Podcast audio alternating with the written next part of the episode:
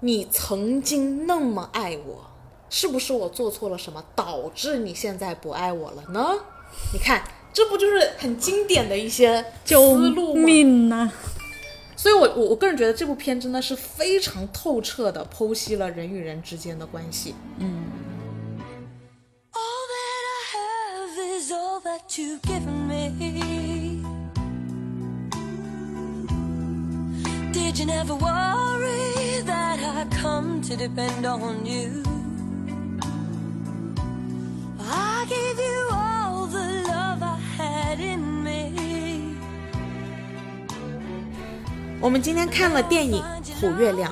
胡月亮讲述的是一对正在经历七年之痒的英国夫妇，他们想要通过去印度旅游的方式，重新为自己的婚姻点燃激情。旅途中，他们遇到了一对关系迥异的美国夫妇，丈夫呢残疾，坐一轮椅，妻子呢美艳绝伦。在机缘巧合而又居心叵测的时机下，英国夫妇中的丈夫 Nigel 听到了来自美国丈夫奥斯卡讲述的关于他们自己的爱情故事。奥斯卡与妻子咪咪在公交上相识，阳光喷在了咪咪白嫩的肌肤上，绝美的容颜像极了伊甸园熟透的红苹果，让奥斯卡如痴如醉，难以忘怀。自此之后，他找遍巴黎，想要再度遇见他。终于在他心灰意冷与其他女性约会时，发现了站在身边的女服务员就是自己寻觅良久的咪咪。于是，一段浪漫而疯狂的爱情有了开始，激情迸发，两人掉进了爱的深渊。然而，爱欲的缠绵终将燃烧殆尽。咪咪完美的身体不再对奥斯卡具有诱惑力，疲惫的性爱让他渴望自由。而此刻，咪咪的爱情却执拗而灼热。任凭奥斯卡如何对待她，她也选择坚守在奥斯卡的身边。奥斯卡在外面风花雪月，在他们的床上呼叫其他女人的名字，让她怀孕、堕胎、切除子宫，都选择继续。最残忍的是，奥斯卡将咪咪骗上了飞机，让咪咪一个人去往一个从未涉足的地方。他庆幸自己摆脱了咪咪，重新开始糜烂的生活。在一次狂欢后，奥斯卡出车祸住进了医院，咪咪突然出现在他的面前，在浓烈的恨意驱使下。咪咪将奥斯卡拖下病床，导致终身残疾。咪咪又跟奥斯卡在一起了，照料他，却又像以前虐待他自己一样的方式虐待奥斯卡。英国丈夫 Nigel 为奥斯卡和咪咪的几段爱情感到震惊，同时也被咪咪绝美的容颜吸引着。同时，英国妻子菲欧娜对自己苍白的感情感到无力，丈夫的精神出轨而感到憎恨。于是，在一个晚宴舞会当中，菲欧娜和咪咪在 Nigel 的震惊目光当中相拥起舞，最后入眠。奥斯卡对着正在酣睡的咪咪扣动了扳机，自己也饮弹自杀。一切好像终结在了这一声枪声当中，而一切好像又刚刚开始。这就是我们今天的故事。先浅聊一下你的感受吧。看完这部电影之后，我看完这篇这个电影，刚开始的时候，其实我是无感的， 哦，对，因为我自己的感情在生活当中，我就觉得是一个非常苍白的。嗯嗯，无论是我自己对待爱情的方式，还是对待友情的方式，还是对待亲情的方式，嗯我觉得好像都没有用力。嗯嗯，所以我会对那个咪咪和奥斯卡他们两个的感情没办法去理解他们灼热的地方在哪里。哦，对，所以这是我就是刚开始看到他，我我觉得我没办法形容他们描述他们的原因之一。嗯然后在我因为毕竟我们录播客，我们还是要感同身受，嗯所以我想要去了解咪咪她的想法到底是什么样，她的感受嗯在他们之间的感情当中，为什么可以让她如此的奔向？嗯我也不不太理解那个奥斯卡他的做法，嗯为什么可以用这样虐待对方的方式嗯还能够继续？嗯对，所以我自己其实，在了解的过程过程当中，也可以是浅尝的过程当中，嗯我好像尝到了苦涩的味道。啊，嗯，所这以样哦对，所以这种苦涩，这这部电影也是让我在我看过这么多电影当中，嗯我觉得是让我后劲非常非常强的一部电影。 ，OK，对，就是在我浅尝，一次一次又去浅尝的过程当中，这种苦涩的味道是越来越在加深的。嗯嗯，我觉得好像是我自己慢慢的，好像我自己去谈了一段这样子的感情。哦，对，而这段感情是我让我有一点点难受的。嗯嗯，就是用 力了。是，但是我们当时在看电影的过程中，其嗯实你看着看着，你就会说，我觉得我厌男了，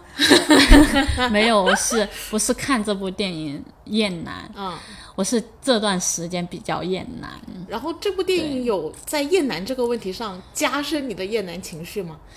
当时我觉，得嗯电影不会让我加深嗯对男性的厌恶， OK 而是生活当中有些男性的作为会让我感到很厌恶。但难道这部片的这些男性塑造不是典型的社会中的男性的形象吗？是呀，对啊呀、对呀，但是这这种男性，就是如果说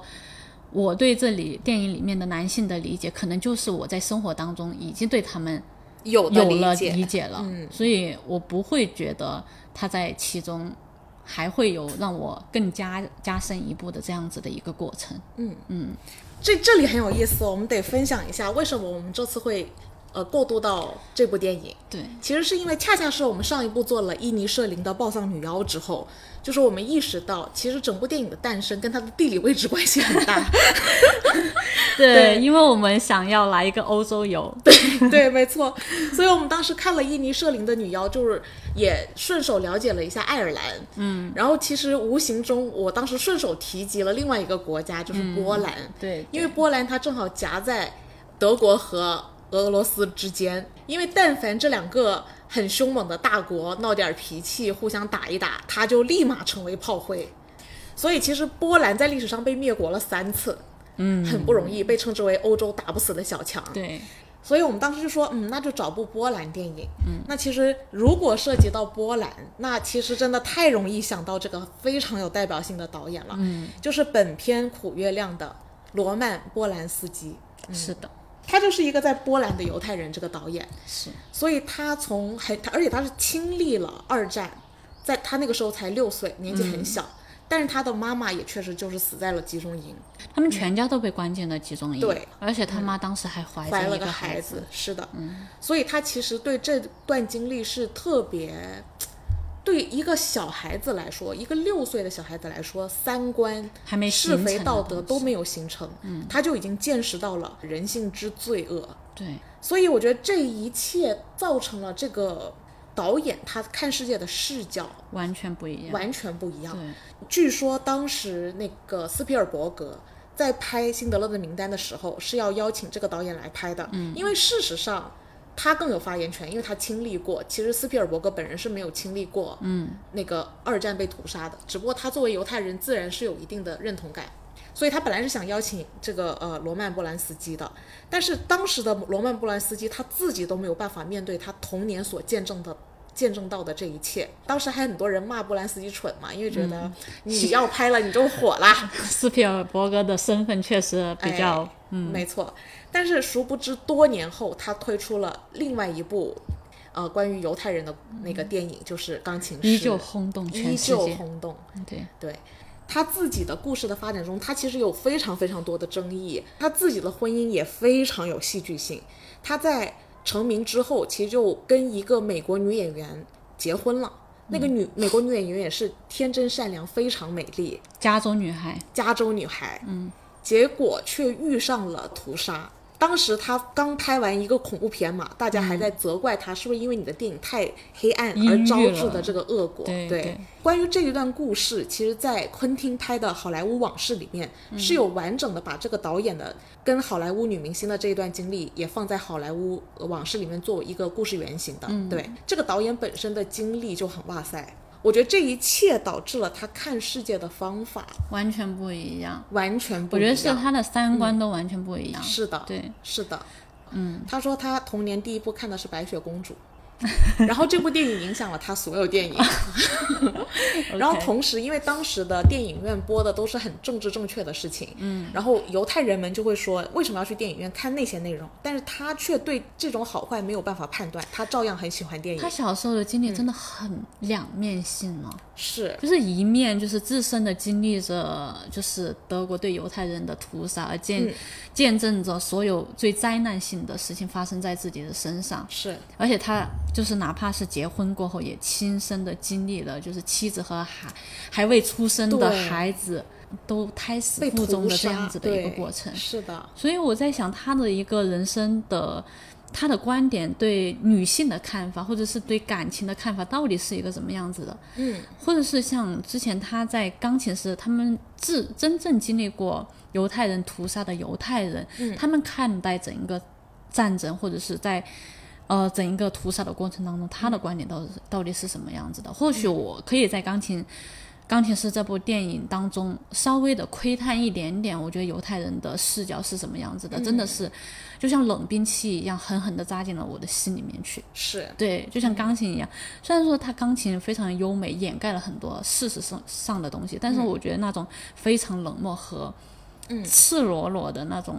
屠杀的冷漠感呢，真的是扎进了。我觉得也是这个导演他的功力的所在的地方，我觉得是他内在本身具备的能力和他本身具备的经历，让他的作品带有一股非常浓烈的让人强烈的感受。是，对，这也是我觉得他能够表述苦月亮，能够让人回味的越来越苦涩的原因之一吧。我觉得，啊嗯 OK，我事实上我觉得这个导演对于很多善恶的判断，他是站在一个这样的视角，嗯，我觉得挺类似于汉娜·阿伦特的公众领域的，嗯，但是他跟汉娜·阿伦特的不一样的地方在于。他是呃建立在还没有三观的基础上，看待着最真实的一切罪恶。那我觉得他更多的会是像那个香水那部电影里那个呃杀人男主啊做香水的那个那个男那个主啊电影，对，香水那部电影里的男主，他他天然的天分在于他的嗅觉很强，但是他没有办法判断一个味道是好闻还是。不好闻，就他没有办法判断这是香的，那是臭的，对他来说只是味道的一种，而不是像我们呃有一定的社会培养的模式下，我们会觉得鱼腥味是臭的，香水是香的。对，但是从这样是对的，那那样是是错的，对，这样是黑的，那样是白的。嗯，我们的惯性是有一个这样子的判断框架，但是像这个导演和香水的男主角，他们都是把这些当做呃很客观、真实存的存在一种存在去看待的，所以他的镜头，我觉得，嗯，就是一描种述赤裸、冷静，就很第三方，真的是在认真的观察并且思考的这个过程是特别强烈的。嗯然后我特别喜欢他的另外一个点就是他明明经历过很多大事件。但他的很多电影都不是大事件，除了钢琴师以外，钢琴师是一个大事件，嗯、但是呃，但其实钢琴师的切入点比辛德勒的名单小多了，是，他是从一个钢琴家一个这样子的这视角是一切的，个犹太人的对角度，没错，像他的其他的好多电影，比如说像那个杀《戮杀戮》，嗯，那就是四个男女关在一间房吵了一整一整部电影的长度，吵了一个架，吵了一个架，整个对电影就是这样的。所以它的切入点，它是从很身边的人的视角去切入的，但它最终触达的命题却是杀戮，嗯，却是直击人性的真相。对他的，他好像他嗯们作品当中的那种内容，我觉得反而不是内容，嗯就是整部你越去回味的空间的时候，真的是赤裸裸的，像一把刀一样赤裸裸刺进了你的心里面去，嗯没错非常有力量。是，嗯，所以不管它的争议性，我个人看他的电影，我觉得他的镜头反而是非常真实和真诚的。这可能就是我、嗯我能感受得到，就是说他塑造下的女女性，就是在《苦月亮》这部电影当中咪咪的角色，嗯，为什么会有给我那么原始的感觉了？是，OK，嗯，对，就是就像伊甸园的那种最初般的那种状态，是的，嗯，他是特别坦诚的，其实，对，嗯，哦，有意思的事情是，苦月亮的女主角也正是他的第二任妻子，现任。对现任妻子，在他第一个妻子被屠杀了二十年后，呃，新的女人，然后并且让他主演了他的好几部电影，嗯，那所以我们就基于这个导演的这种独特的经历和视角。再去看待他再一去部看作这部品。哦电影，没错对没错。它到底讲了什么呢？呃，我觉得大部分人呃看的第一个感受，可能觉得只是在讲了一段伦理爱情故事，但是导演自己本人在采访里面说过，嗯，因为爱和性是生活中很大的一部分，所以他的电影总是会有，但他不觉得这是他电影的内核，嗯他自己认为自己内核是讲人与人之间的关系，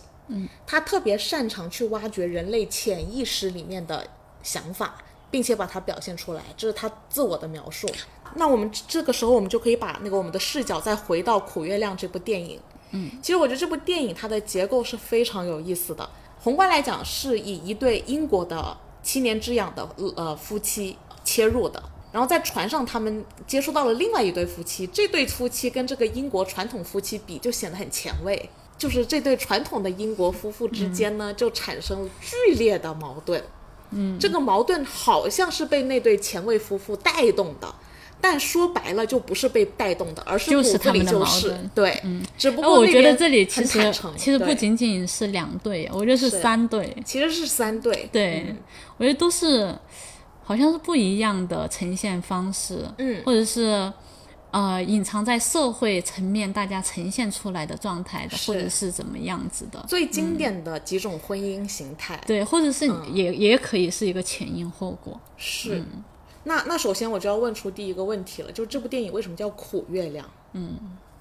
这也是我深思已久的问题。 OK 对，就像我、我自己说的，就是说我对这这部电影是真的感受是苦的 touch 了那么一点点，哦对，浅尝浅尝。 ，OK，像苦月亮，我首先理解“月亮”这个词汇的话，我觉得月亮对我来说是一个非常非常又优美的，嗯，然后又暗动汹涌的，嗯，因为它沉沦在黑暗之中，嗯，但是就那么一点点明亮的地方，哦，对这么诗意，你的理解？不是诗意，我觉得是非常就是苦涩的，嗯，就是我们可能注射的是明月，嗯，但是明月背后却是暗动汹涌，却是有无限的黑暗向它涌来，嗯，可能我觉得这就像是爱，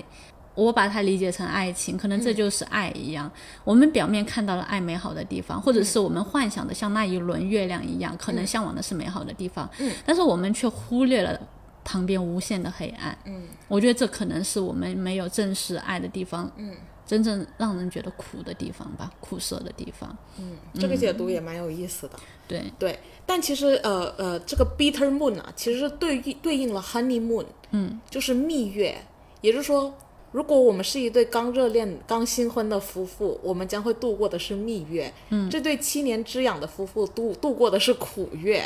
他们试试图把这个行程也当做蜜月，去重回他们七年前的激情。嗯，但是其实会变成苦涩的月亮，苦月亮。我觉得这里首先其实是要问一问你对蜜月怎么理解？蜜月对是什么意思？ ，honeymoon 就是一般对新婚夫妇都要去度蜜月，都要去是吗度个蜜月。因为我不太理解，我我没有经历过这样子的事情，嗯，对，所以蜜月是他们认知当中的最甜蜜的，应该去度过最甜蜜的那一段时嗯光，还是说怎么样子的？嗯所以蜜月是甜的嘛？对呀、啊，如果你是一对、呃很感情很好的新婚夫妇，对，然后你们通常要去度过一个蜜月，就刚结婚之后，一般婚礼结束之后先度蜜月嘛。然后那个蜜月，我感觉就是爱情这呃上升期加速加温，嗯，加甜的一个过程过程。我们本来作为一对新婚夫妇，我们的感情是很炙热的、很浓烈的、很甜蜜的，如胶似漆的。那对应苦月的夫妻，那七年之痒的夫妻，我们就是有嫌隙的、矛盾的、争执的、价值观冲突的。但是英国的夫妻是绅士的、优雅的、他平静他的，想把它藏在对，他们的这种，理性之下吧，没错，嗯，但骨子里已经是苦月了。对，对，是其实是苦月之旅。在这个船上，其实不见得他们去一趟印度度个月、度个旅就旅个行，对能解决什么夫就妻的能问把题？他把他们七年之痒给他激活，是，嗯，呃，但偏偏因为他们遇到了另外一对夫妇，这对夫妇非常前卫。那其实，在最开始是另外一对夫妇中的咪咪先出现。咪咪她说，她一开始出现的时候显得很潦倒，说我要去一个很远很远的地方。那后来我们发现，其实这句话是她曾经在这部片中，她的丈夫跟她说的。那她的丈夫呢，是一个坐在上轮椅上的人嘛，嗯，她就天天把 Nigel 拽到房间里，硬要跟他讲她和咪咪曾经的过往。对，嗯，那我觉得在他的整个故事的描述中的这一段也是非常有意思的。他的有意思的地方在于，我觉得他非常极致的阐述了呃男女之间的关系的全流程。嗯，这个全流程呢，就是热恋，彼此深深的爱慕，爱恨情仇，对你一开始肯定是又新鲜又兴奋，沉醉其中，非常投入。然后渐渐的呢，他们就开始要越来越重口味了。热烈过后呢，他们就要需要用一些新的手段去刺激，嗯，比如说 SM 性虐、道具 play、喝尿，甚至就是这个关系已经要走得越来越极端了。没办法刺激，嗯，就是让那种爱情的热烈感，就是其他的方式已已经没办法加热了。没错，对，只有通过这种非常刺激的方式，让是证明他们的爱还是在浓郁的，还是是浓郁的。是，嗯当然，我觉得这部片他故意，他是故意制造一对这样子的夫妇，是的把关系走到极致，对，包括他们的爱的起点非常极致，爱的过程非常极致，走向性虐也非常极致。我觉得这个概念它其实有点像整容会上瘾，嗯，然后越整越凶，凶到常超脱常人的能理解范围，然后整到毁天灭地。因为很多这样子的案例嘛，一旦有一些人对整容上瘾了。很严重的那种，他最后把自己整成很类似妖怪的那种，他都停不下来。他好像仿佛没有办法停下来一样。非常前卫的美国断腿作家和法国女舞者的咪咪这一段夫妻关系当中，他们就相当于把关系的全链条在非常短的时间内都走到了极致，所以他们从非常蜻蜓点水的试探爱慕。迅速的走向非常高潮，我觉极得端爱慕。我觉得他们一来就一点都不蜻蜓点水。第一晚还是挺我觉得一开始从他们在公交上认识的时候，我我看到那个男生，我就觉得那个男生从他的眼神当中就感觉要吃掉咪 咪，要猛扑上去的感觉。还好是在公交车上，我要在哪个夜晚，我估计他就猛扑上去了，真的就猛扑上去了。嗯，那随着他们感情已经要用 SM 才能稍微解决一下，都有点解决不了了，嗯，就没有办法再迸发新的惊喜。他就相当于把那个英国夫妇非常绅士、克制、七年之痒的关系，迅速在很短的时间内走完了，是还走得更极致。他们已经没有办法再刺激彼此的关系，那边用了七年，这边估计用了两个星期、四对个星期，就完走一了生。。对，没错。对，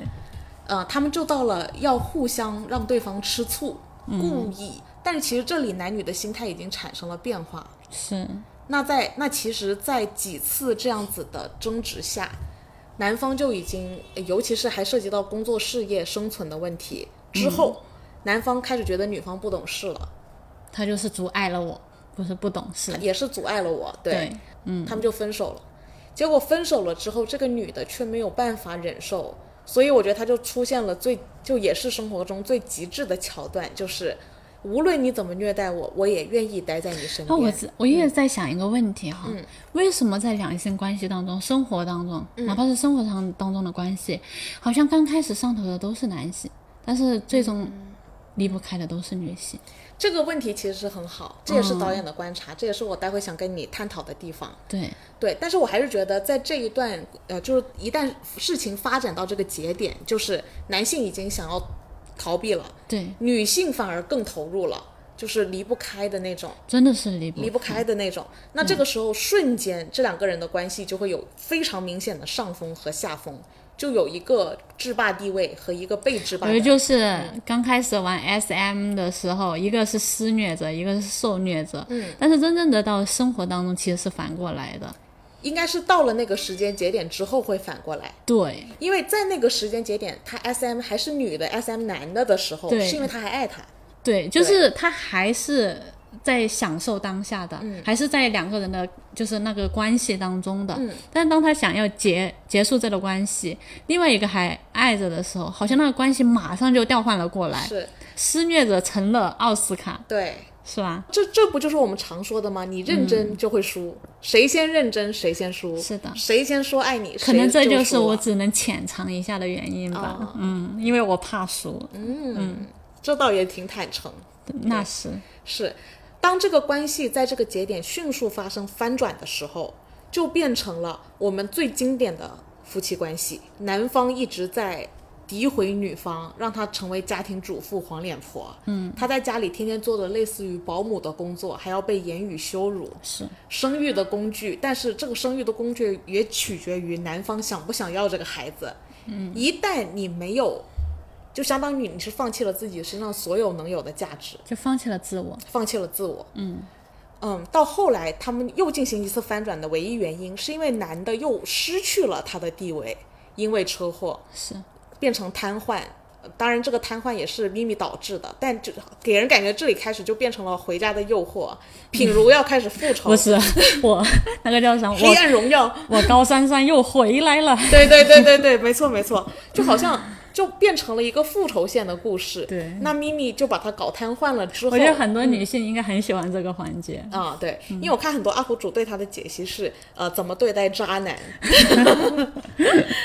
然后这个咪咪呢，就对他进行了全方位的报复。嗯，他当年怎么样诋毁他，黄脸把他当黄脸婆用，就一切都像报应在了奥斯卡身上。奥斯卡自己内心也知道。嗯，就你会觉得这段关系只是奥斯卡的错吗？只有他是渣男吗？嗯，其实我如果说站在现实当中，我肯定会骂他渣男的，必须是渣男。我站在女性的角度来讲，必须骂他是渣男，就是他的错。但是我如果说让我真正的去理解整一个感情的时候，理解他们整个电影的时候，或者是我想要浅尝去站在奥斯卡的角度去思考这个问题的时候，或者是哪怕我生活当中男性跟女性的关系当中，女性为什么会一直处于这样子的风气当中？嗯，我在想是不是女性太过于依赖的原因？嗯，或者是。依赖这样子的男性为什么一定要失去自我？嗯，在爱的过程当中，到底有什么魔力是一样的？所以我其实也很难去判断说男性错了或者是女性错了，因为这本身就没有对错的事。过程，如果说生活当中去判断这件事情，我可能更多的是希望女性在无论是爱情当中还是怎么样中，依旧去保持自我，嗯嗯，而不是去判断谁对谁错。当然，现实生活当中我必须骂他做渣男，嗯，因为我要跟姐妹们站在一起，就是我觉得在这段关系中其实是很公平的，在他们的早半段相爱的过程中，男方其实很明显是属于肉欲方面的被刺激到，嗯，他是不理解，嗯，其他这个女生的其他方面的，其实就是很肉欲的一个冲动。但是女方呢？女方为什么愿意为了这个男的放弃这么多？当时还辞了职，天天就跟这个男的关在小屋子里，想要的东西思路虽然跟男生不太一样啊，嗯，但是女生想要的东西是你对她的认可，你在疯狂追求她、爱慕她的时候，是给了她非常多的肯定的。这些肯定，因为在生活中，因为他平常只是一个服务员，生活中并不是所有人都可以给他这么多肯定的。包括我觉得身边很多烈女，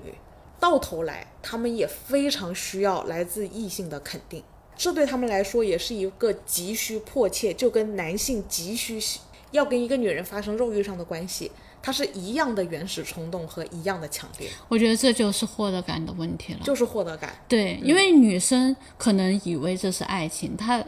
对就像男性在表达他的他跟咪咪之间的关系是一样的，他离开咪咪就跟他说：“我放弃你是为了获得更多的女性。”嗯，而咪咪她的角度就是说我离不开你，我只想占有你一个。嗯，就是这里获取其实完全不一样的两个人的嗯动是机，对，一个就是占有他，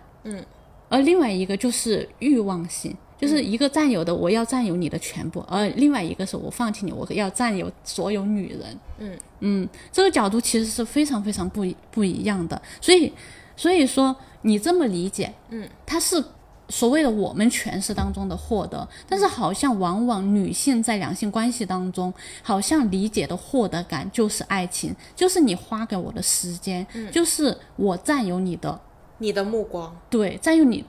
你的目光也好，我觉得是就是占有你对我的在意度的问题，没错，嗯，女生特别在意这个，对，因为同样的东西她在外很难获得，所以这是不是我们一开始的方式就不应该是这种方式？当然，嗯，就我们没有办法跟男人获取他们的获取感一样的方式去获取很多东西，那你觉得应女性应该把获得感放在什么地方？跟男性一样的地方，欲望，对，嗯。但是呢，我们因为大环境的问题，我们还是有质的差别的，所以哪怕我觉得应该，但是也做不到。很难做到。对，嗯，短期在现有的那个社会体制下，我们没有办法用欲望驱动自己。我觉得我现在慢慢的也是浅尝，嗯 因为我好像现在欣赏男生的角度，就像我之前跟你说的，我欣赏的男就男男生的角度就是他能给我带来什么，嗯无论他是健美的。嗯，还是说他有我想要的那几个点，嗯，其实可能这就是我的欲望吧，就是对我把它建立在我个人的欲望之但是上。还有差别，嗯，也就是说，在早期，他们俩的目标一定程度上是答案是对等的，嗯，但是基底是不一样的，是非常不一基样，底是不一样的。而且主动追求的这一方，他其实占有一定的优势。而且还有一个我觉得非常不一样的点，好像是两个人的获得感的时间，嗯，也是非常不一样的。一个好像这种获得感是随着时间的加强，对他想要得到的更深，嗯，而另外的欲望的这一点，好像是他得到了那一刻，嗯，他好像就是这个就可以消失掉了，嗯，就那种欲望其实是非常非常短暂性的，因为还是基底不一样，对，我征服了，我就结结束了，对，我被征服了，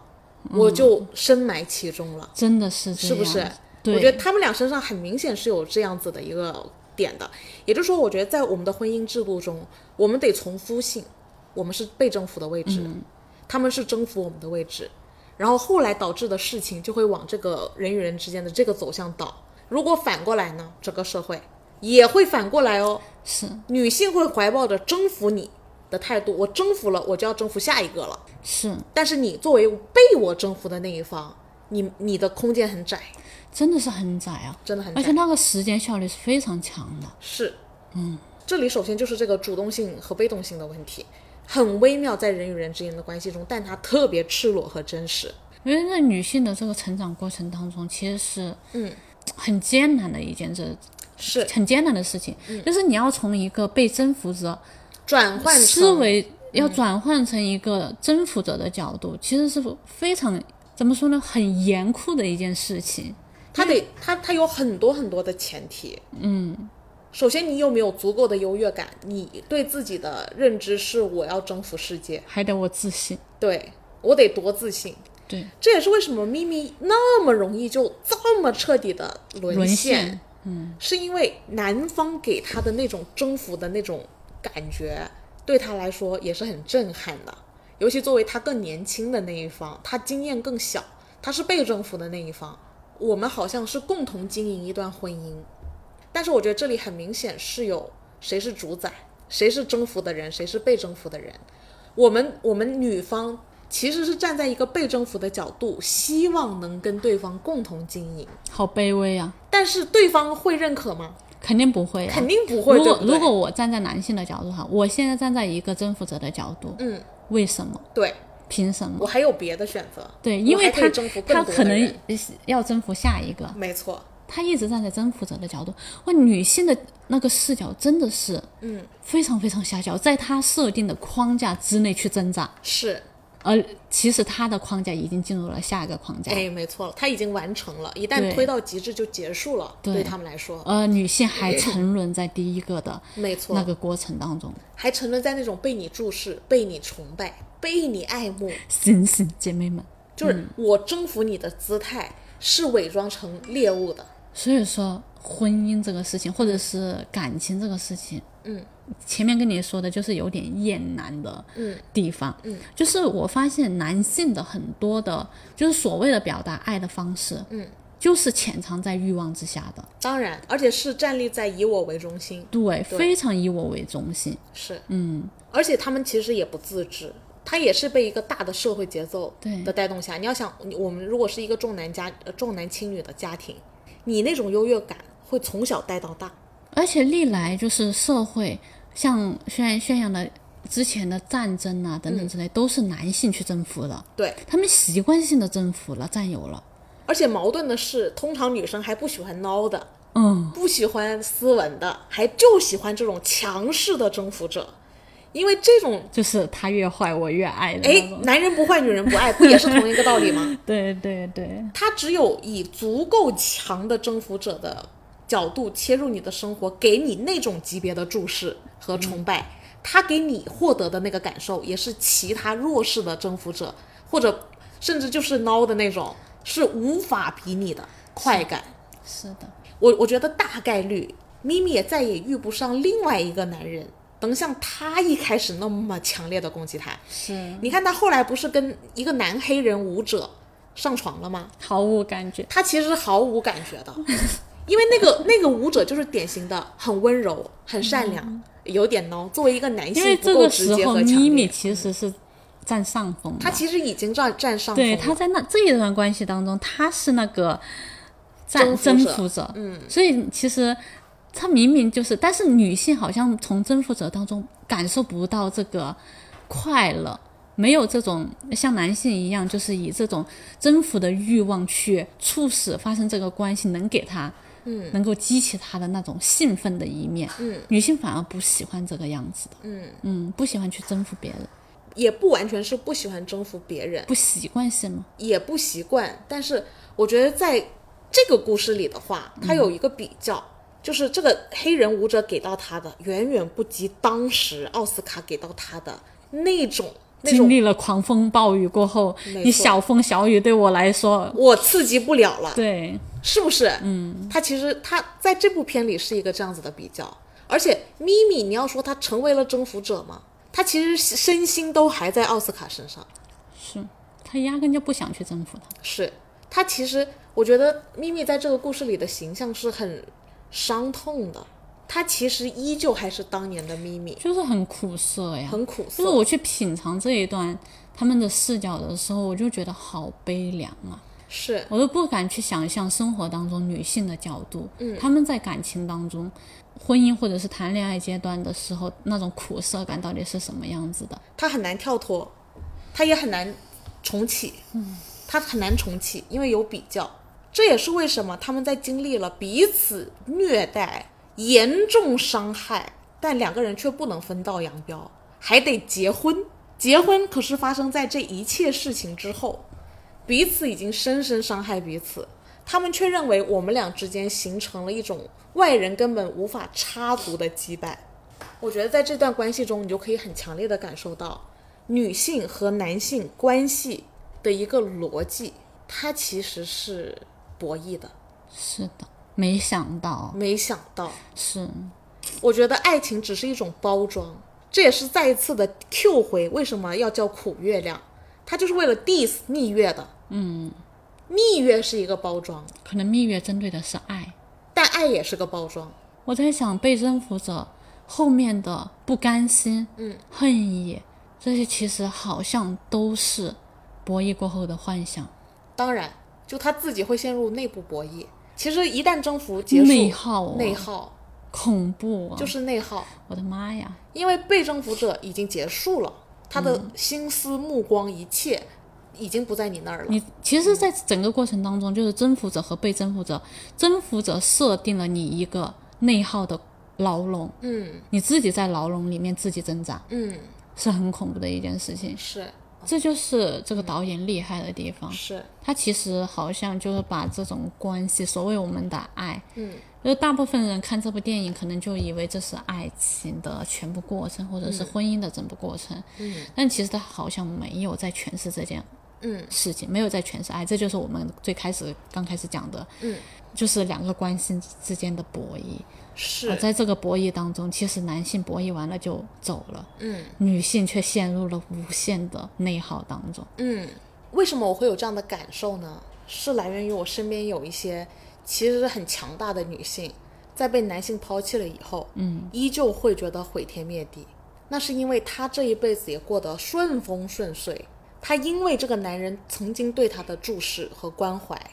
她称之为爱的那些，她获得了，她被推到了一个很高的位置。所以当男生结束离开了之后，她就有种跌落的感觉，就是相对剥夺感。咪咪的相对剥夺剥夺感太严重了，但是男方却没有相对剥夺感，在这个关系的发展中，是因为我是剥削的那一方，他只有获得，他只有获得，嗯，他只有自己想要和自己不想要，是但是女性却有很强烈的相对剥夺感。有人获得必有人失去，对你曾经那么爱我，是不是我做错了什么，导致你现在不爱我了呢？你看，这不就是很经典的一些救思路吗？命呐、所以我，我我个人觉得这部片真的是非常透彻的剖析了人与人之间的关系。嗯，就像《杀戮》那样，它讲的就是人人性最真实、最赤裸、最坦诚的那一面。然后，我觉得这里开始就可以问一些非常关键的问题了。你觉得咪咪还爱奥斯卡吗？如果前面的都不能称之为爱的话，我觉得只是他被剥夺过，剥夺完了过后无无法恢复自己的那种内耗当中吧。但如果称之为这是爱的话，我觉得他深深的爱着奥斯卡。没错，我也觉得是这样子的一个思路。嗯，就是如果他已经把之前的沦陷的错觉、自我的说服称之为爱了的话，那我觉得他最后还是爱着奥斯卡的。那他为什么要送奥斯卡那把枪呢？我觉得是这样子的哈，就是在前面我们看到他想要，其实，在整一过程当中，无论是前面的那个奥斯卡对他的欺辱，还是说把他当奴役一样的看待，嗯，他停留在奥斯卡的身边的整一个过程，都是想要得到一一句声音，就是我们女性当中在关系当中往往想要得到的证明，就是是你还爱着我，是是，很恐怖的一件事情。我觉得后来，哪怕他经历了这么久的时时间，奥斯卡残废了过后，嗯，他停留在奥斯卡，想要照顾他，他还是想要证明，嗯，他爱我，嗯，就比如说我，我跟那个是芭蕾舞者嘛，那个男性发生性关系，嗯，就是想要看一看你奥斯卡是不是对我。发生关系会有什么嫉妒啊等等，我曾经拥有过的感觉，有是同样的感觉。那如果他递枪给他，嗯，我觉得其实也是一样的，就《黑暗荣耀》里面他说的是，嗯，这个女生从当时她生活中的一切荣耀、面子、尊严，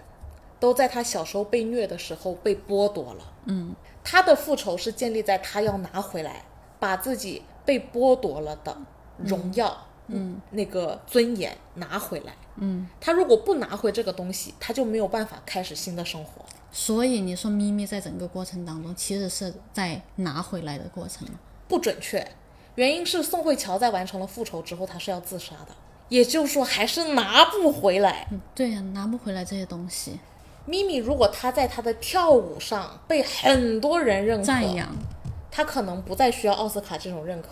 但是事实上，啊、咪咪只是一个 waitress，只是一个服务员。她作为一个服务员，她作为一个想成为舞者的服务员，这里是有心理落差的，就是她想要的被认可感是没有得到的。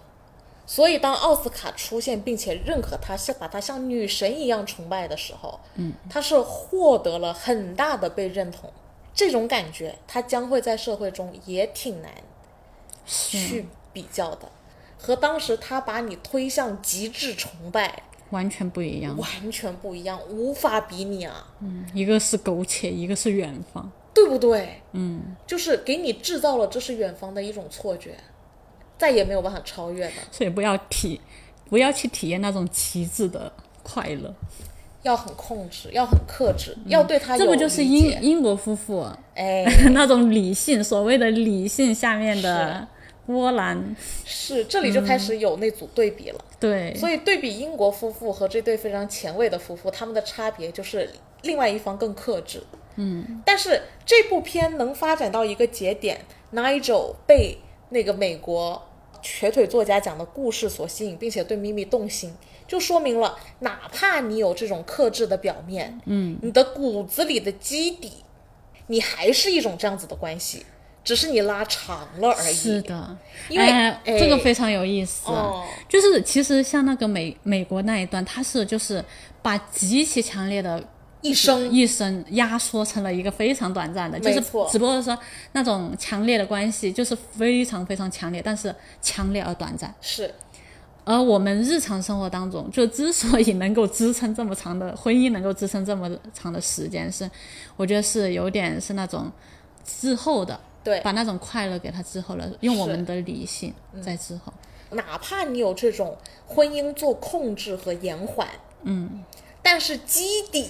是不变的。是的，在这部片里有几个暗示，就是因为 Nigel 不想要孩子，所以 Fiona 一直在吃避孕药，是但是他看到印度家庭的小孩，小孩又他很是渴望他是的，渴望的，，对，也就是说，在这对英国夫妇中，很明显这其实我觉得是本质是一样的。占占上风的还是 Nigel，对，没这错本质是一样，我觉得出现的状况也是一模一样，一模一样只不过是有一些看起来风平浪静，有一些看起来波涛汹涌，是有一些快速的死亡，有一些是缓慢的死亡。是，嗯，这里就得 Q 一下，这部片其实是三个家庭，对还有一个家庭是印度家庭，对，是那个印度爸爸带着一个小女孩，是的，好像很幸福美满哦，他描述的很幸福美满，那是啊也因为老婆死了。对 绝了！我觉得这个这部片出现的三个家庭我真的是谢谢他。把女性真的是在关系当中描的悲惨和苦涩描述的淋漓尽致，淋漓尽致，对不对？嗯，在这三个家庭中，女性都是处于一种被牺牲的地位。是呃，我觉得这里要反 Q 一下，这部片结尾有一个就是翻转，嗯，就当 Nigel 听了这对夫妇大量的故事，听了他们那些情欲的极致，他的欲望已经被激起来了，那种是深埋在七年之痒之下的那些欲望已经全部被激活，是，他对咪咪已经巴不得就冲上去，他他成为。他又马上要去征服了。对他要去征服她，他他说他自己爱上了她，你看又是包装，哎又是那种所谓的嗯爱，是吧？爱的包装，对爱对包装的对欲望，对包装了这，包装了那，我们说不明白就称之为爱。我的妈呀！我觉得这是一个典型的没有对爱嗯我觉得真正两理对解关系非常的惟妙惟肖，是就是其实某种程度上就是 Nigel 就是奥斯卡对在社会的框架下变得理性的一面的呈是现，是然后 Fiona 就是就两个 Fiona 和 Mimi 的悲惨也是。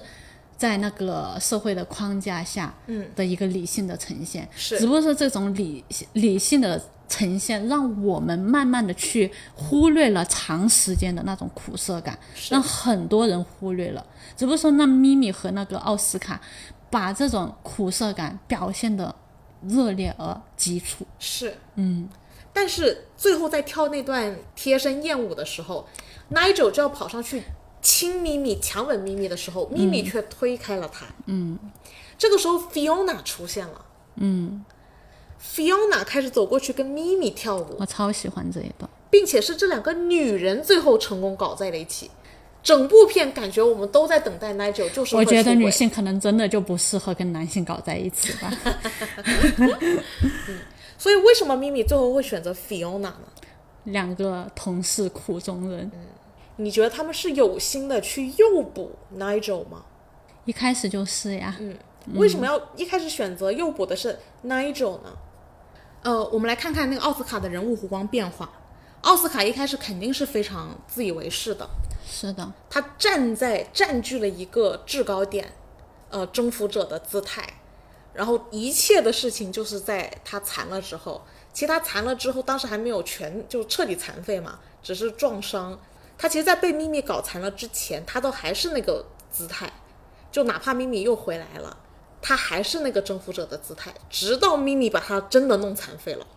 他的地位转变了。是的，他在这里就变成了一个被无征服能的人，对，嗯，呃，咪咪出去鬼混，就像奥斯卡一样啊，鬼混完了之后，他发现回来的奥斯卡尿了一地，那一天是奥斯卡的尊严开始碎，是就像曾经咪咪的尊尊严被奥斯卡摧毁，践踏了，践踏了。然后那一天咪咪就送枪给他了，但是他尊严被践踏了，他没有开这枪。就像你看，其实我们反过来想，当时的咪咪被践踏的时候，他依旧留在奥斯卡身边，嗯，对吧？这里其实我觉得一定程度是对等的，一旦这个关系产生这种主宰差别，所以他当时拿到了枪，碎了一地被尊践踏的尊严的奥斯卡，历经了从天堂掉落地狱，哎，有没有听起来很耳熟的哦？他都没有自杀，就像当年的咪咪还留在他身边。我觉得这里是相似的，嗯，直到那天晚上，就是他跟那个男舞者上床，在他面前，是他那一天会真的觉得很崩溃，但那一天晚上他也没有举枪自杀，因为他还是像当时的咪咪那样，作为被征服者弱势的那一方，他的心境他是有一个，他会不断去重塑自己的底线，为了自己生命中还仅仅能抓到的那唯一的稻草。其实他们他们关系虽然有过逆转，但彼此都是彼此曾经唯一的救命稻草。我终于能体验到你当时的感受了，嗯就是理解到了理解到了咪咪的感受，是这也是我觉得他为什么会跟咪咪结婚的原因。是，所以我觉得他在某种意义上，他确实真的意识到了自己做了什么。他光听不行，他一定要残要废了之后，亲身经历，经历了之后，嗯，我觉得他在某种意义上，他终于真的能理解咪咪了。对的，但是这种理解却也回不到过去了，他们再也找不到那个远方了。对，但确实在这个时间节点，奥斯卡是真的能理解咪咪和理解自己了。有什么用？迟来的，迟来的感情如草芥一般。所以我觉得，关于他们接近这对英国夫妇，我觉得有一个点是奥斯卡作为过来人，他其实是真心想要帮这对夫妇的，因为这个东西你没有办法建立在你无知、不坦诚的基础上，你能形成关系的前进。而是我用把这段关系走到极致的方法告诉给你，但是你得你得自己学会把握其中的度，那个那个崩塌的起点，其实就是你欲望的起起点，点。嗯，所以我觉得一，呃我觉得奥斯卡他是选中 Nigel 的。一方面，他们作为一对有七年之痒的夫妇踏上苦月之旅，就是有问题的。嗯，那其实他们俩在这个过程中并不清楚问题是什么。在这段，在这一对，嗯，比老手看来，一眼就看穿你嗯一们，眼就看穿了。但是我又我我我又没有办法说你这儿错了，你要这么改，这是没有办法的。所以他只好把自己作为过来人的亲身经历告诉 Nigel，你得承认你这个欲望，你也，但是你要知道后果是什么，你应该审视这个欲望。但我觉得这对夫妇冥冥中是有这个默契的，他们想帮助这对英国夫妇，激活 Nigel 的欲望之后，让这件事情稍微加一点点速，然后推进到一些关键节点的问题。那我觉得最后的那场舞会就是收网的过程，因为叫醒 Fiona 的是奥斯卡。嗯，你记得这个细节吗？嗯，这是他们精心设计的。我觉得这里是有充分的证据说明这是一个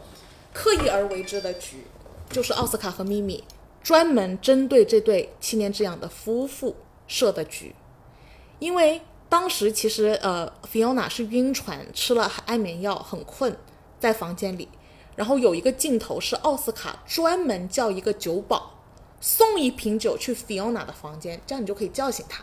嗯，醒来的 Fiona 一看这个时间点，又知道 Nigel 的欲望已经被这个故事激发，了解，他肯定是要去现场破这个局的。嗯，但这个局宏观来讲是奥斯卡和咪咪设下的，这也是为什么咪咪当然最后不会选择 Nigel，不然他们就不会叫醒 Fiona。是也就是说，我们另外一个版本的故事的理解就是，他因为亏欠，所以想要弥补咪咪，所以想帮他挑物色合适的对象，不论这个是男是女，是 Nigel 还是别的男人。呃，然后乍看，我我觉得表面的一层故事是这样的，但你就没有办法解释他为什么要叫醒 Fiona。嗯，因为如果要叫醒 Fiona 的话，他的这种肯定是会失败的，肯定是会破被破的这个局。而且没办法理解他们后面怎么自杀，为什么要自杀？嗯他在开枪了之后，他嘴边挂着的句子是：“我们都太太贪贪婪了，我们都太贪婪了。所以我觉得这三对夫妇他其实都是贪婪的，他们都对自己已已经拥有的不知足，都渴望更多，都羡慕彼此。比方说，英国夫妇里的 Fiona，她特别羡慕印度的那个爸爸有一个女儿，她对孩子很羡慕。然后那个 Nigel，他很很羡慕，就是奥斯卡和咪咪那对夫妇之间充满欲望的感激情。对，但是很明显，其实印度的那个呃爸爸也很羡慕英国的夫妇中的那个丈夫，他有一个很好的老婆，是所以他一直有意无意的在靠近 Fiona。其实最关键的是，奥斯卡和咪咪也很羡慕呃英国夫妇他们还能拥有的可能性。就是把感情的拉长。对他们彼此都把彼此的贪婪投射在了彼此的家庭上。嗯嗯，是我觉得奥斯卡和咪咪他们所所说的我们要去很远很远的地方，嗯，但我觉得在他们俩的眼中是想回到那个很远很远的地方，对，但是却回不去了，回不去了。因为他们彼此都把彼此之间仅存的那些都撕得破碎。全部耗子殆尽了，全部消耗殆尽了。嗯，他们这段关系，他们上这艘船船，我觉得他们就是要奔着有一个终点去的。但是我们真正想要的是没有走到今天这一刻的我们，那个腿没残废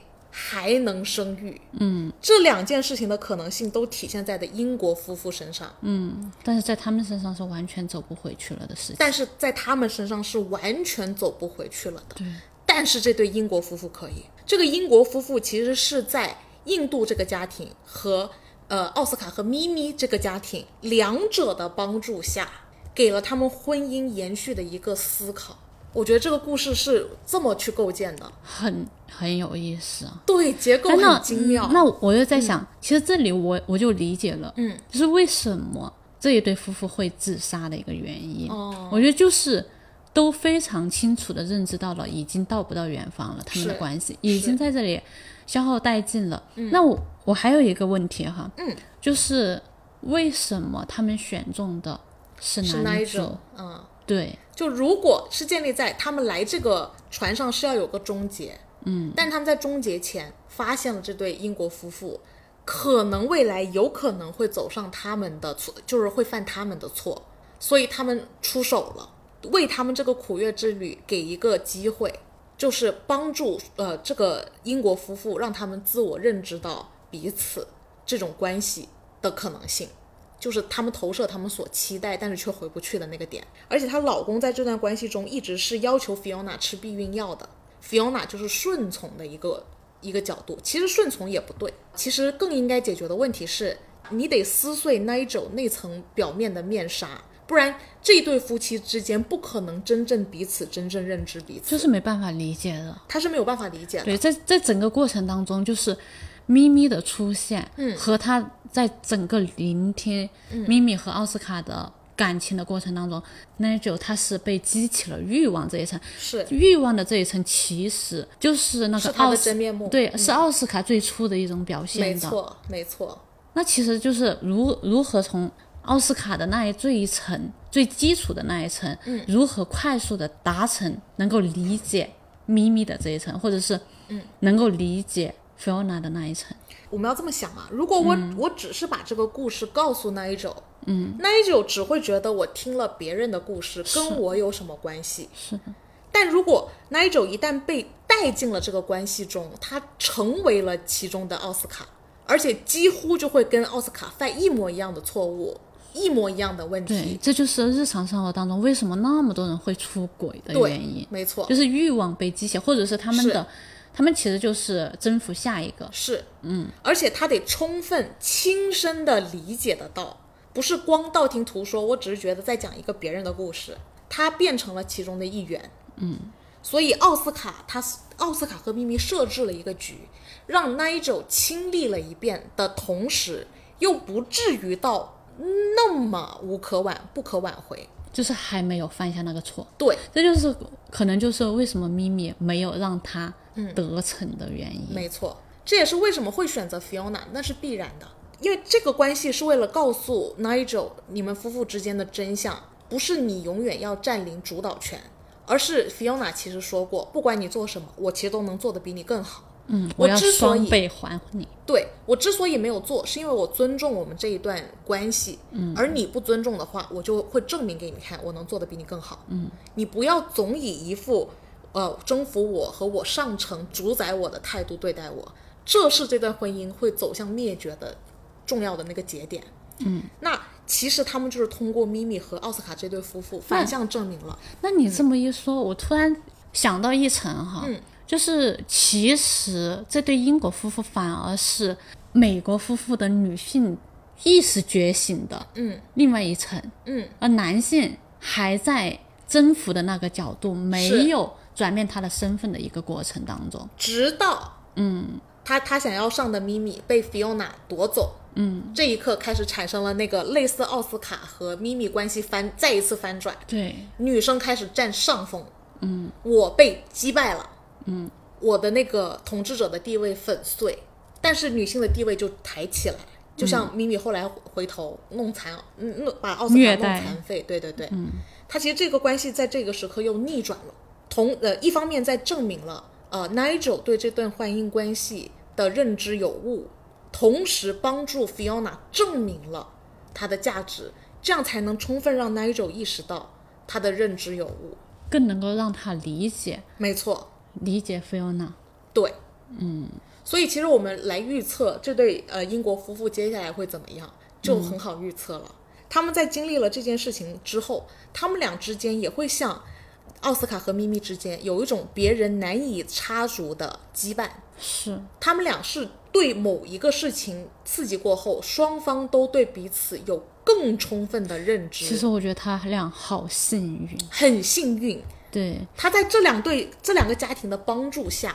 搞明白了他们婚姻苦越的原因。嗯，所以我们会觉得 Fiona 和 Nigel 的未来是有机会的就。是比稍微比较光明一点点。是，就我觉得他们听过那个咪咪和那个奥斯卡的，就是非常热烈的那一面。嗯我觉得就像认识一样，他认识了非常极端性的那一面过后是，是然后自己又站在中间这一面。是，然后又理解了另外一性的一面。嗯其实他们的整个在找他们婚姻的这个度，或者是爱的度，两个关系的度的同时，嗯，他其实有了边界感在哪没里的。错。呃，一开始是看山是山，嗯，有一个人可能会先进到看山不是山，但是最终他们俩都必须建立在双方都能充分认知之后，他们俩才懂得如何尊重这段婚姻关系，那就是看山还是山，而且是要怎么样让两个人都可以同时进进入看山还是山。那其实咪咪和奥斯卡嗯加这个印度人的家庭，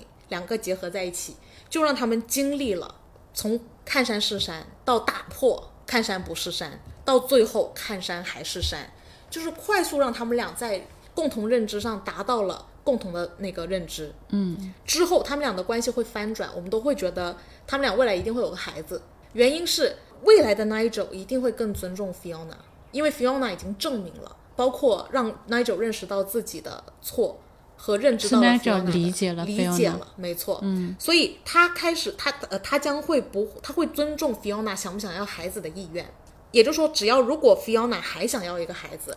他大概率就不会再继续逼他吃避孕药了。接下来他们就肯定会有一个孩子。没错，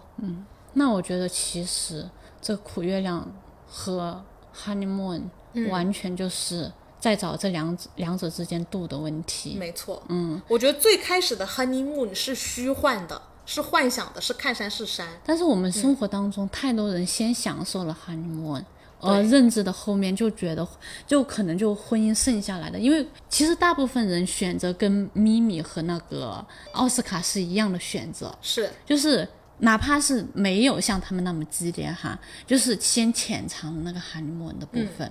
而没办法去走完整个过程，没办法就就后面意识到的可能就全部都是苦，苦的部分了。嗯但是其实我们在苦和 honeymoon 的中间是需要找度的。没错。而且事实上，只有你充充分的认知到了什么是苦月亮，嗯，你才能看到真正的蜜月，是，那是是充分的尊重，不脆弱，彼此之间羁绊强而相互维护的一种真正的 honeymoon，嗯，是稳固的，不是幻想的。这不就是英国夫妇幸运的地方吗？这就是英国夫妇就是能够幸运的地方快速的在一艘艘船上快速的理解了他们的苦和甜的那个边界线，然后是在他们找度，嗯，只不过说他们两个欠缺的就是两个边界感，没错，但是这个边界，嗯这两个家庭给了他做补充，对，嗯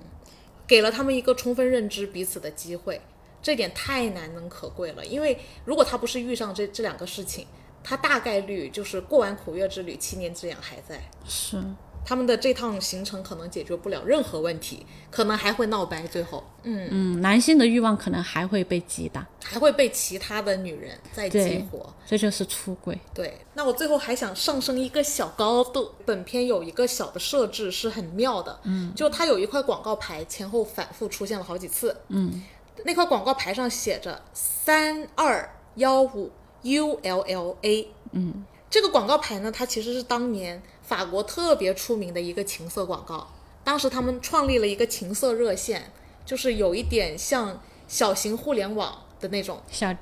一小个电产脑，嗯品，对，而且它还是国营的一个情色热线，就很那个啥，很法国。对就是在奥斯卡当时见到公交车上的咪咪的时候，嗯，他的那个视角是可以看着咪咪的同时，眼前也是那块广告牌。是，所以我我对这个广告牌的认知就是在这里，嗯，这也是证明了就是奥斯卡对咪咪的感情的基底，是是欲欲望，望对，因为就是他其实把那个咪咪看成是就是极致的，对，就是情色的情色的嗯部分，对吧？而且而且我觉得咪咪她出场的那个感觉就像是伊甸园那个熟熟透的那个熟透的那个红红苹苹果果，嗯就是她就像是亚当一样，是要去浅尝，一定是要去浅尝那一口红苹果的，这就是欲望。嗯。奥斯卡对最初对咪咪的感情的基底就是欲望，而这时候咪咪望过去，她是看不到那块是广告牌。嗯对，他的眼界里面是没有广告牌的，从这所以里就是误会，就是幻想，对，一切都是幻想没。错，嗯，而且在后来，他们俩关系已经闹掰了。他们坐在咖啡厅旁边，咪咪已经是一种就是很卑微的角色了。这个时候，广告牌又在奥斯卡眼前，他要去征服下一个了。他嗯是的的他又有新的欲望了是，的就像 Nigel 又被刺激出新的欲望了。那这这里其实就是一层嵌套一层。那我觉得更有意思的是，其实这块广告牌上还有一句话，那句话翻译成中文就是，呃，心怀邪恶者可耻。你不觉得很有意思吗？为什么在情色的广告牌上要写这个？同时，这句标语其实是英国国徽上的一段内容，用法语一模一样的法语写嗯的这句话。那也就是说，法国的情色广告标语用嗯了英国国徽的句子，嗯这里不是很嘲讽吗？我觉得他可能是想骂英国是 婊子吧，也是有点戏子道理的，对。只不过我觉得，因为你会发现这个这个故事中其实很强烈的存在，为什么这所有的人物不能是一个国籍的呢？我不能就是都都是美国呃都是英国的夫妇，各式各样的夫妇，有英国的保守一点的夫妇，像 Nigel 和 Fiona，英国前卫一点的夫妇，像奥斯卡和 Mimi，和英国死了老婆的丈夫带着孩子，我不能是全都是英国国籍的人吗？我为什么要设置成有美国人、有法国人、有英国人、有印度人呢？就就是因为因为我非常喜欢这个导演的另外一个作品叫《杀戮》嘛，嗯，如果不是因为我看了《杀戮》，我都不敢自往这个方向解读。就是在《杀戮》那部电影里，它其实讲的真的就是两两对夫妇吵架，在一个房间里拍完了整个戏，两对夫妇吵架没了，但是这部片的电影名字叫《杀戮》，我就不能叫吵架吗？我就不能叫两对夫妻吗？我为什么要把两两对夫妻只是在一个房间里吵架的电影片名叫《杀戮》呢？他自己作为一个从法国出生，但是三岁搬到了波兰，并且在波兰作为犹太人遭到了很可怕的对待之后，他去美国定居，有了老婆，老婆被屠杀，他自己还犯了一些别的罪，成为了美国永久的通缉犯。他是有这种跨国籍之间的思考的问题的，突然想到了一点，嗯，就是这这里面关系，因为我们前面聊到，嗯，就是这个这其实是我们前面就是关系当中的博弈。没错。那这其就实你是这么一说，他嗯国与国之间其实就是在博弈的，当然，国与国之间就像这些夫妇和这些人与人之间的关系一样，我们能在小的范围内形成这种博弈，我们就能在更大的范围内也形成这样的博所以弈。人性的根本其实是在博弈嘛。是的，贪婪，哦，因为贪婪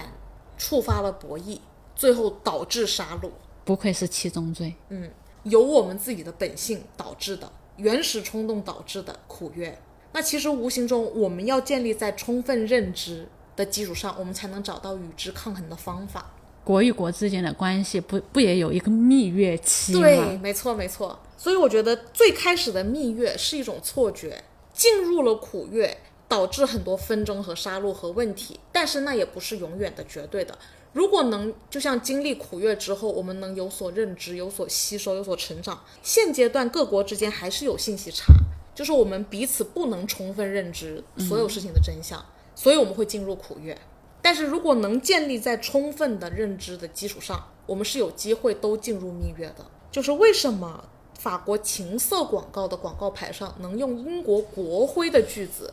我觉得很多事情的评判和下的定义，它的那个标准是不一样的，